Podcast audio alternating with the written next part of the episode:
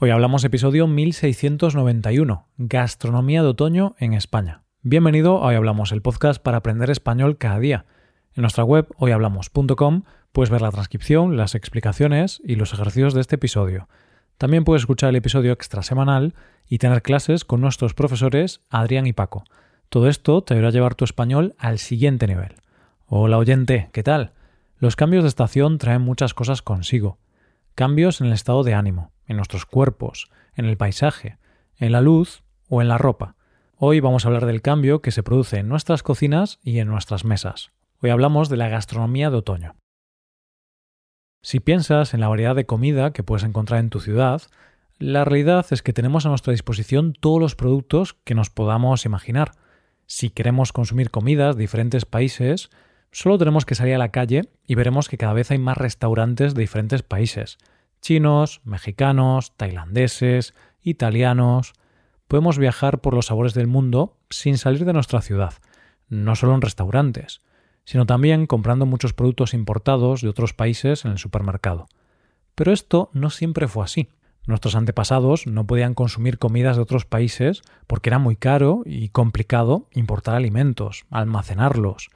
Entonces, la alimentación normal consistía en consumir los alimentos que daba la tierra, Nuestros antepasados cambiaban su alimentación a lo largo del año porque tenían que comer lo que daba la tierra en ese momento.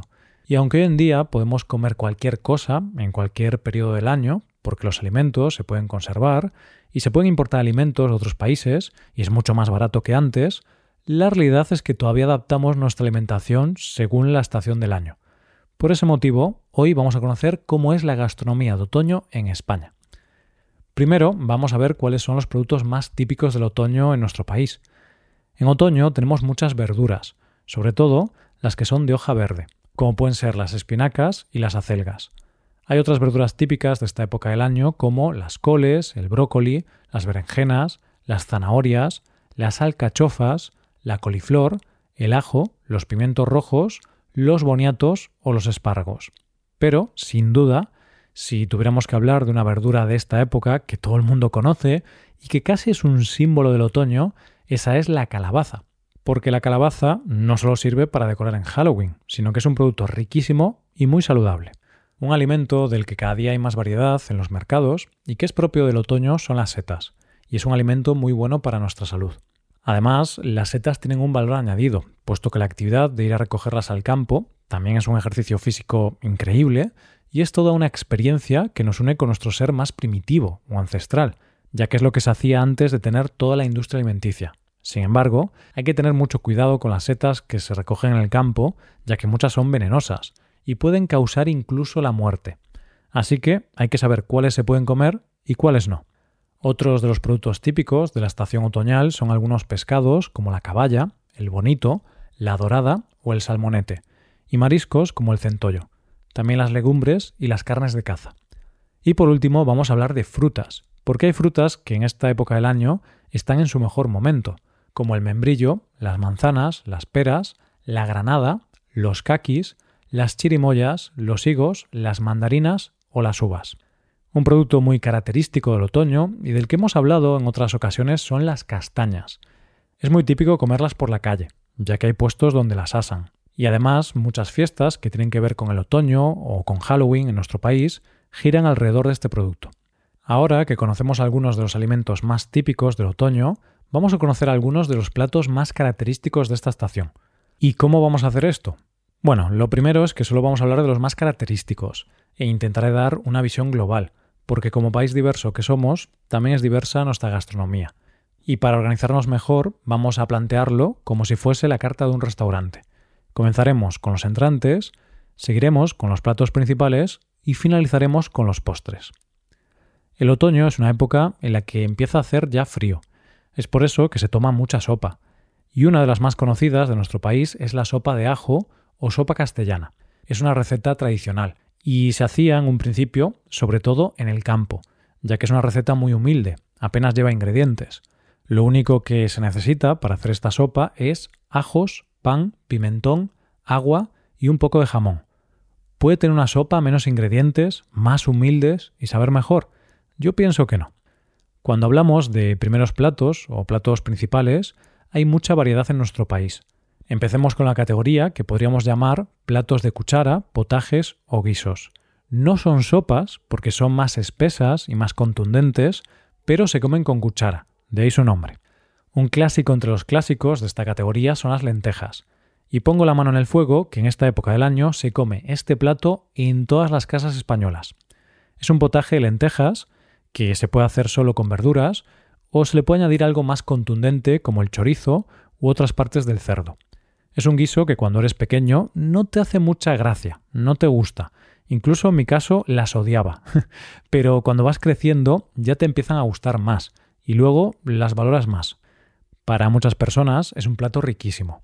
Además de las lentejas, en nuestro país hay una enorme variedad de guisos con legumbres, como la fabada asturiana, el pote de berzas, el potaje de berros, la olla de la plana, las pochas o el caldo gallego típico de Galicia, mi tierra. Seguimos con más guisos y potajes, pero nos centramos en otros que no llevan legumbres. Por ejemplo, una de las recetas más típicas de nuestro país son las patatas a la riojana, que como su propio nombre indica, la protagonista es la patata. Su elaboración es sencilla porque sus ingredientes también son sencillos. Solo son necesarias patatas, ajo, pimentón, chorizo, cebolla, aceite y sal. Nunca menos ingredientes pudieron hacer más. Y si lo que queremos es un guiso con caldo y carne, podríamos comer el calderillo bejarano, donde el ingrediente principal es la carne de ternera y esta se guisa con patatas, pimientos y poco más. Si por el contrario no eres muy carnívoro y te apetece un guiso de pescado, quizá la mejor opción sea el marmitaco, que es un guiso muy similar, con verduras y patatas, pero lleva pescado en lugar de carne. Quizá en el otoño la mejor opción es hacerlo con bonito, que está en su mejor época. Algo muy común en nuestra gastronomía, pero con diferentes variantes en las diferentes regiones, es el cocido. La base es la misma en todos los sitios, pero cada región tiene sus particularidades. Uno de los más conocidos, por ejemplo, es el cocido madrileño. La base es un guiso con carne, que puede ser de cerdo, de vaca, de gallina o lo que sea. Embutidos, que suelen ser chorizo o morcilla, verduras, que pueden ser nabo, col o alguna similar, y legumbres, que suelen ser garbanzos o alubias. Todo esto se cuece y se presenta en seco, es decir, el caldo se separa, va aparte, que se suele tomar con fideos y es la sopa del cocido. Es un plato contundente de esos que no se pueden comer con prisas. Un plato muy típico también de nuestra gastronomía son las migas. Es una receta con muchas variantes y también es un plato que tiene su origen en el campo. Por lo tanto, al igual que los otros platos, su origen es humilde.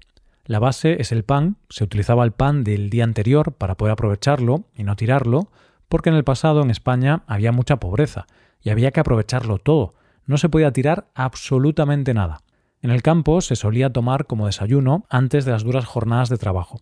Se necesita pan, chorizo, tocino, ajos y poco más. Luego, dependiendo de la zona, puede llevar otros ingredientes añadidos como las uvas. Es una receta laboriosa, pero muy consumida en algunas partes de España. Por último, nos vamos a los postres. Quizá uno de los más típicos son los buñuelos, que además es típico comerlos el 1 de noviembre, el Día de Todos los Santos.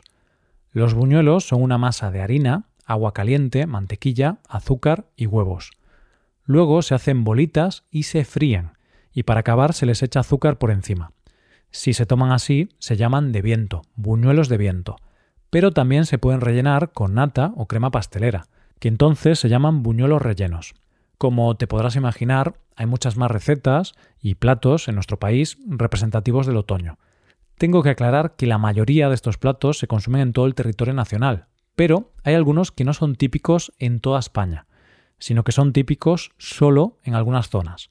Por ejemplo, en mi región, Galicia, la sopa de ajo, las patatas a la riojana o las migas no son muy típicas. El resto de platos sí, pero esos tres en concreto no son tan populares en mi región. Entonces es importante tener esto en cuenta. Dependiendo del lugar donde te encuentres en España, te encontrarás con una gastronomía de otoño diferente, cada una con sus peculiaridades regionales. Hasta aquí el episodio de hoy. Y ya sabes, si te gusta este podcast y te gusta el trabajo diario que realizamos, tu colaboración sería de gran ayuda.